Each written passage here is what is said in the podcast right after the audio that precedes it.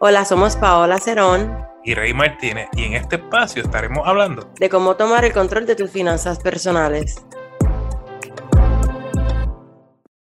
Esto es Finanzas del Día. Yo soy Rey Martínez, coach financiero, y me acompaña Paola Cerón, mejor conocida como Wise Money Girl. Y estamos aquí para hablar de todo lo relacionado a dinero. Bienvenida, Paola. Gracias, Rey. Buenas noches. Eh, otro podcast más junto a mi colega. Yo creo que de todo lo que yo hago en lo que es lo de las finanzas, mi parte favorita es el podcast porque me disfruto cada tema, le ponemos mucha energía, mucho entusiasmo. Y nada, un saludo, ¿verdad? A toda nuestra audiencia y gracias siempre por todo ese apoyo que nos siguen dando y que este podcast, ¿verdad? Sigue llegando y llegando a más personas. Pero Rey, ¿quién es nuestro auspiciador de hoy?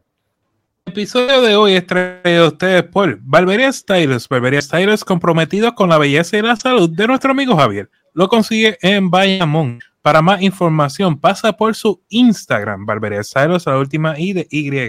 Y también le agradecemos a nuestros Patreons, Mercedes, Marisa, Juliet, Rosy, Sairimar, Erika y José Luis. Si tú también quieres apoyar la finanza del día con Paola lo puedes hacer visitando la página patreon.com Finanzas Correy. Bueno, pues vamos para el tema. Nuestro tema de hoy es una continuación y es la parte 2 de los tipos de personalidad.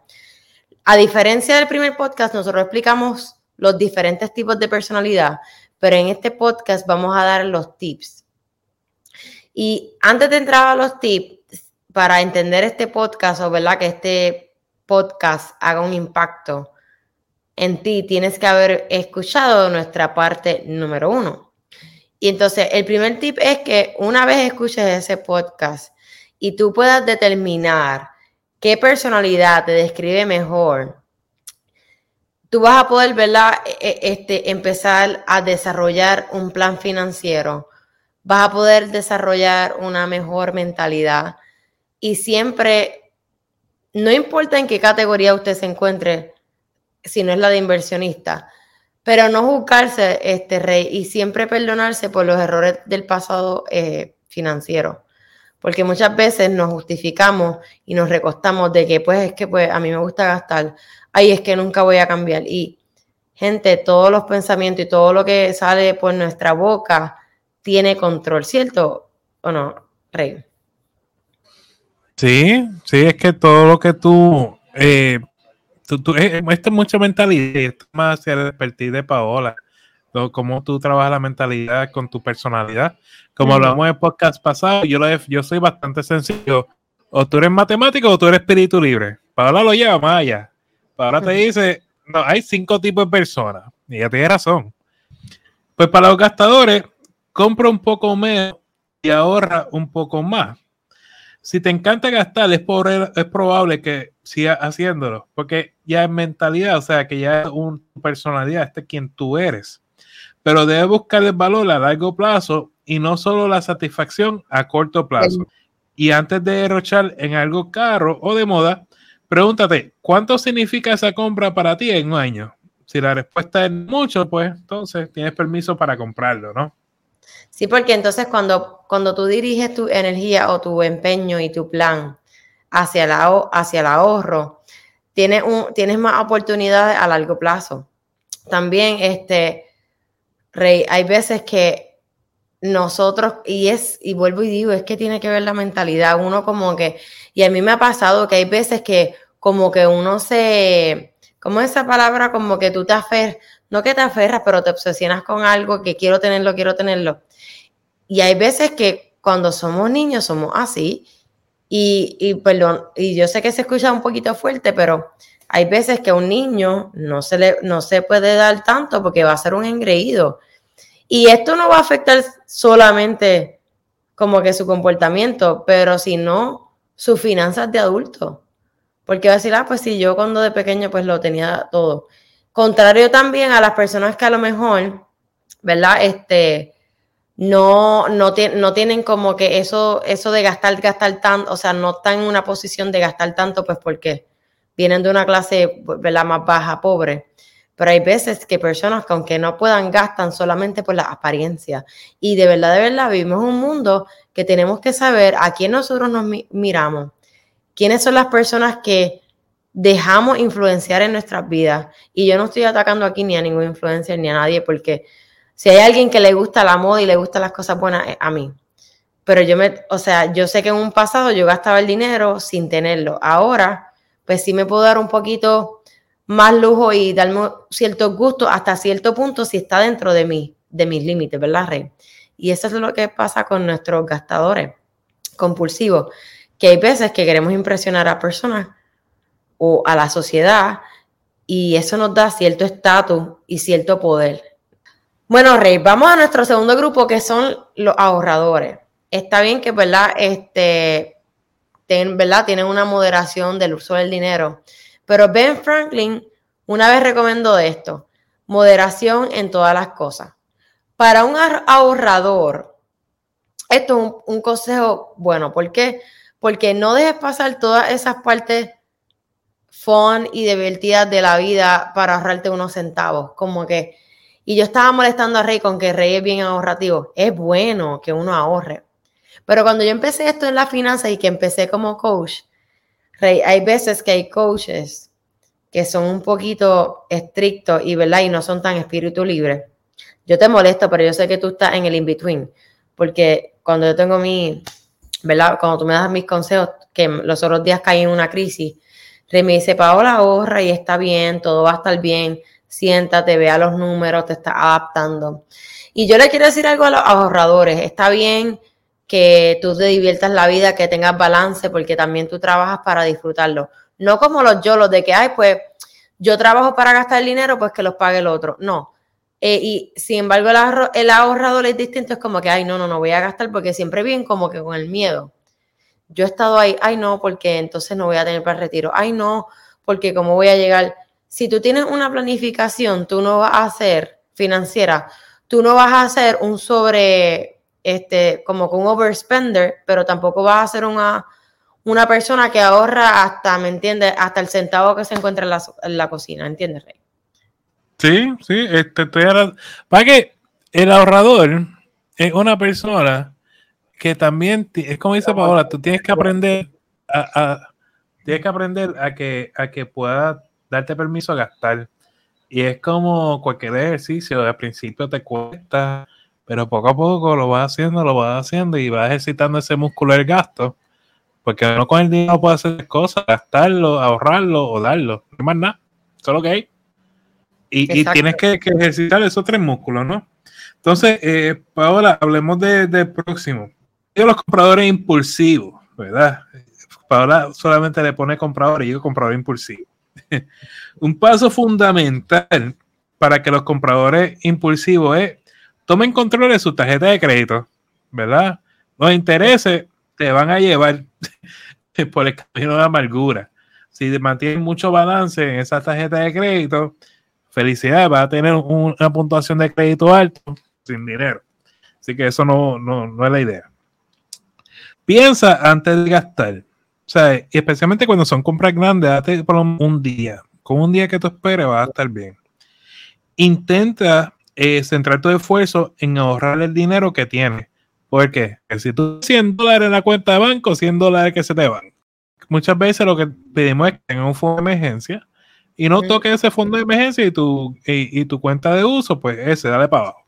Conoce la filosofía detrás de los planes de ahorro exitosos. Intenta incorporar alguna de esa filosofía a las tuyas. y esto, este, Paola más bien se refiere a, a que estudie, lea, edúcate en fiestas personales, que, están haciendo eh, los, que, los que hablan de este tema.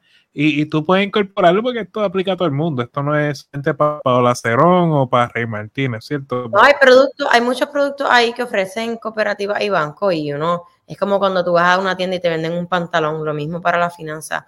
Busca un producto que multiplique tu dinero y que tú tengas la certeza que lo estás consultando con un asesor financiero. Bueno, Rey, vamos a nuestros deudores. Mi consejo para los deudores es planifiquen su finanza, planifiquen, planifiquen, comiencen a invertir. Si eres un deudor, este, necesitas poner tu finanza en orden definitivamente ese es el primer paso, ponerla en orden, este, para que tú puedas empezar ¿verdad? a bajar esas deudas y empezar a ahorrar para los fondos, que me gusta como Rey lo dice, tener un orden de ahorrar tus fondos de emergencia y contingencia y puedas pasar a lo que es ser un inversor. Es posible que esto tú no lo puedas hacer solo, o por eso si aquí nos está escuchando un deudor que las deudas lo están, ¿verdad? Eh, ¿Cómo se dice? Rey arropando. Aquí Rey y yo estamos, ¿verdad? Como coaches para ayudarlo y yo, me, yo estoy por el DM de, ¿verdad? De Wise Money Girl y Rey tiene, pues tiene su página. Este, yo sí reconozco que Rey tiene un programa muy bueno, que son los siete pasos, ¿verdad, Rey? Y Rey, si yo soy bien mentalidad, pero si algo Rey tiene bueno, es cuestión de manejar las deudas. Cuando son unas deudas que son extravagantes, no duelen en consultar con Rey. Entonces, Rey, nuestra última este, categoría es los inversionistas. A estas personas estás haciendo un buen trabajo, estás consciente de tu dinero, estás consciente de tus metas, de lo que quieres lograr y sabes para, para dónde vas. Mi consejo para estas personas es que no se queden con ese conocimiento y sigan educándose. Yo lo, único que tengo que decir en cuanto a inversores, de nuevo vuelvo al tema. Para hacer, yo creo, las finanzas personales, y este es como, no necesariamente todo el mundo logra este punto. Hay mucha gente que tiene dinero y no sabe hacer esto. Tú tienes que entender tres cosas. Tú tienes que aprender a ahorrar dinero, tú tienes que aprender a gastar dinero pero también tú tienes que aprender a dar dinero. Hay muchas personas que tienen, que tienen dinero, pero no saben ahorrar, o sea, perdón, no saben gastar o no saben dar. Y, parte del proceso, pues tanto Paola como yo somos creyentes y, es en base a esta fundación, ¿verdad? Eh, Dios nos da una encomienda, dice, administrate, ¿verdad? Te da un dinero y dice, administrate administrate. Parte de ser buen administrador es bendecir a los hermanos al lado de nosotros que necesitan. ¿Verdad? Que el dinero es tuyo, el dinero es de Dios. Y Dios lo que te está dando es la instrucción de administrarte. Así que, inversor, como dice Paola, ten cuidado de que por tener, por querer ahorrar dinero, no estemos obedeciendo las instrucciones del Padre. Amén. Yo soy Rey Martínez y te quiero invitar al curso de los 7 pasos para el éxito. En este curso vas a aprender un plan probado para pagar tus deudas de la forma más rápida y ahorrar dinero para tu futuro. Ya es hora de querer cambiar tus finanzas personales, aprender a vivir una vida libre de deudas y a ganar con dinero. Cuando las deudas no te aguantan, nada puede detenerte de realizar tus sueños. Tú lo puedes lograr. Solo necesitas un plan que funcione y yo te lo quiero enseñar. No te lo puedes perder esta oportunidad. Visita mi página finanzascorrey.com para que te registres hoy. Y como regalo a ti oyente, quiero que uses el código FC R50, repito, FCR50 y va a obtener un 50% de descuento al pagar. No hay excusa. Te espero en mi página finanzascorrey.com. Cada podcast estaremos contestando al menos tres preguntas que nos llegan tanto por el podcast o por las redes sociales y aclaramos que toda información es para uso educativo. Siempre consulten con un asesor financiero o con una entidad bancaria antes de tomar cualquier decisión financiera. Nuestra primera pregunta, Rey, es de, la estoy buscando aquí en mi teléfono, es de Fernando. El banco me demandó por no pagar y me están añadiendo el costo de su abogado a la demanda. ¿Qué hago? Tengo una duda aquí, o sea, demanda por qué tipo de... Pues porque no pago, entonces, pero, antes, antes de contestar, quiero que, que sepa, mi amigo, esto nosotros no damos ni asesoría financiera ni asesoría legal. ¿Está bien? Esto es una opinión. ¿Está bien? Todo el mundo acreditan conmigo. Paola y Rey lo que dan son opiniones, no es asesoría. El disclaimer. So, ok, tú no pagaste, el banco te se dio cuenta y, pues como no, no logra que le pagues, te están demandando. El abogado está aprovechando uh, que, para, para reclamar sus gastos, su honorario, y lo está incluyendo como parte de esa demanda. Eso es lo que está pasando aquí, ¿verdad? Así que, ¿qué pasa? Oh, si te mandaron, lo primero que tú necesitas hacer es buscar un abogado para que te represente y responda a esa demanda y camine contigo en el proceso. Muchas veces los gastos del, abogado se pueden reducir o, no o simplemente no se pagan, pero eso lo tienes que trabajar a través de tu abogado, ¿está? No, no es como que voy a hablar con el abogado y yo, no funciona así. Tú necesitas una representación legal para que interceda por ti, para que negocien. Si ellos no, si ambos abogados no llegan a lograr un acuerdo, tú decides no contar, la otra parte te va a demandar ya frente a un juez oficial. Y parte de esa demanda él va a poner sus gastos de honorario. Y ahí sí, pues a la mala va a tener que llevarte un abogado, ¿verdad? Porque no te van a dejar que tú mismo te, te defiendas. Y, y, pues ya el juez decidirá en base a lo que presenta ambos qué va a suceder. Nuestra segunda pregunta es de Gabriel y dice, ¿es bueno tener muchas tarjetas de crédito con balance cero? Para mí, este, el crédito es bien importante y tener las cuentas siempre en cero y que ellos no vean que, que tú, ese comportamiento de cómo tú utilizas el crédito o las tarjetas, como que no es que afecte tanto, pero tenerlas en cero no está haciendo ningún impacto en tu crédito, ni bueno ni malo, ¿cierto, Rey? Hay veces, y si, si tú usas la tarjeta, pero lo usas como que sabiamente y lo pagas antes de mes y tienes un plan para que eso se refleje, yo pienso que, está bien, Rey. Que siempre dejarlas en cero y que te cierren una cuenta. Porque vamos a suponer, eh, ustedes saben que la puntuación de créditos tiene, tiene cierto ¿verdad? peso. Y una de, las partes que más peso tiene es tu historial de, de crédito. O sea, ejemplo, si tú tienes una tarjeta de crédito que lleva 11 años con ella versus una que tiene un año y viene y te cierra la de 11 años por no utilizarla, eso te va a crear un impacto negativo. Por eso es siempre cuidar el crédito más viejo que tú tengas. Tratarlo, aunque, mira, si es, por ejemplo, qué sé yo, en mi caso, que es la tarjeta Victoria's Secret. mira mi ejemplo, Rey, la tarjeta Victoria's Secret. Eh, yo trato a veces de comprar algo al mes, pero lo pago como que al momento y no dejo que corra, pero es para que mi crédito esté corriendo. No, este, es que, de nuevo, yo siempre lo he dicho, yo no tengo nada en contra de la tarjeta de crédito. El problema viene siendo cuando te me descuidas con la tarjeta de crédito, me trepa el balance mucho y entonces te encuentras en una situación difícil porque no supiste administrar tu tarjeta de crédito, ¿verdad? Eh, igual si no hace, no hace un presupuesto, te me quedas corto a fin de la y ya estás buscando la tarjeta de crédito para resolver. Ese, ese es mi, mi punto de crítica con cuanto a esta tarjeta de crédito. Que los balanceros eh, no te va a afectar realmente tu, tu, tu, crédito, o sea, siempre y cuando lo estés moviendo, lo estés usando, porque si no lo usas, pues el banco que va a decir, pues este no necesita tarjeta de crédito, pues te la va a cortar. Entonces, y eso sí, cuando te la cortan, disminuye tu capacidad de, de coger prestado, por ende se afecta tu puntuación de crédito. Es lo único, tú sabes.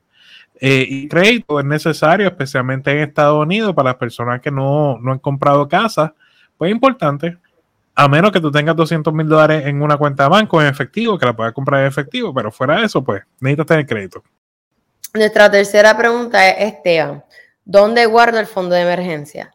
Bueno, eh, hay muchas, ¿verdad? Yo, este, ¿verdad, Rey? Tengo que tener cuidado porque sabes que yo trabajo en un banco, siempre pongo este disclaimer pero hay ciertos tipos de cuentas, ¿verdad? Eh, como certificado de depósito, eh, eh, estas cuentas de saving rate que te pagan como un, ¿cómo se llaman estas? Las high yield saving account, que te, ¿verdad? Que te pagan una, tasa de interés.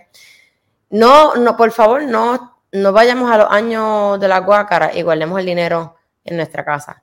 Si está bien ahora mismo usar este, digo, tener un poco de efectivo, pero que no esté todo nuestro dinero debajo de la cama, por favor. Eso ya no.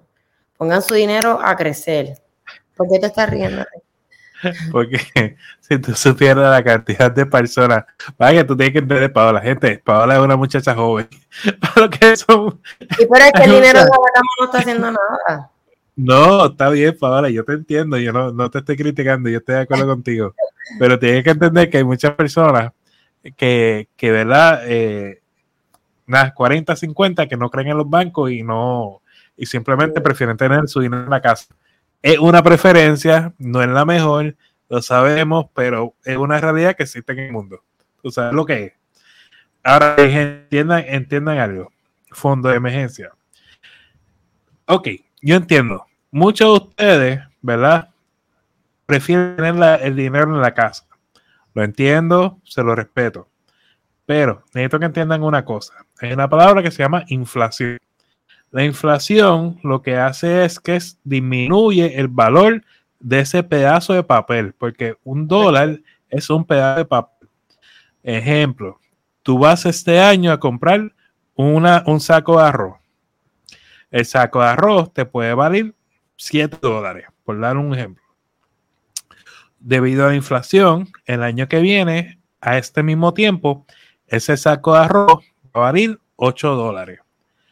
El valor adquisitivo, ¿verdad? Si tú fuiste este año con esos 7 dólares y dijiste, voy a comprar ese saco de arroz, y decidiste comprar ese mismo saco de arroz con esos mismos 7 dólares que tuviste en tu casa, como creció, el valor del saco de arroz aumentó, pero tu dinero no aumentó. Y eso se llama inflación. Por eso es que realmente no se recomienda que dejes tu dinero en la casa en efectivo. ¿Está bien? Esa es la razón. ¿Cuál es la recomendación? Lo dentro de una cuenta de banco. Dentro de la cuenta de banco, como dice Paola, hay una cuenta en específico que se llama High Yield Savings Account. En buen español, lo que significa es que paga un poquito mejor de interés que una cuenta banco regular. Eh, que yo tengo una, personalmente tengo una en Discover, que paga un poco más, paga como un 4, no, no es muy, paga un poquito más. ¿Qué pasa? tú la puedes tener ahí, pero tu fondo de emergencia y tu cuenta de uso una cuenta de banco normal al día a día.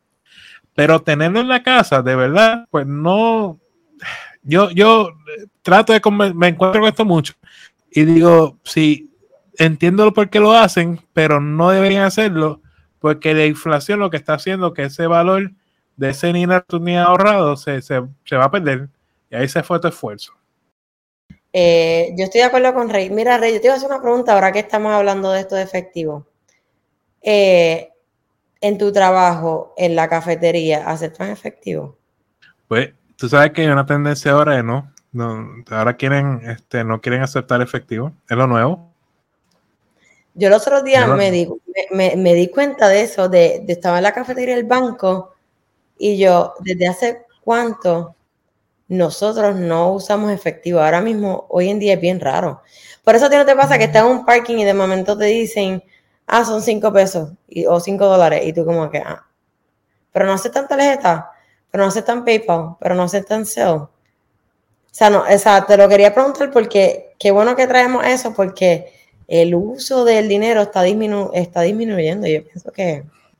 Yo, yo en lo personal me gusta tener efectivo encima. Este, pero sí reconozco que, que no, que, hay mucha, muchos negocios que se están moviendo a no tener, no tener dinero encima.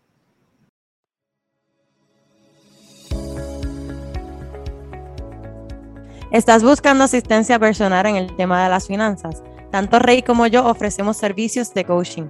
Para contratarme me pueden conseguir en Wise Money Girl en Instagram y a Rey lo pueden conseguir en su página web Finanzas con Rey.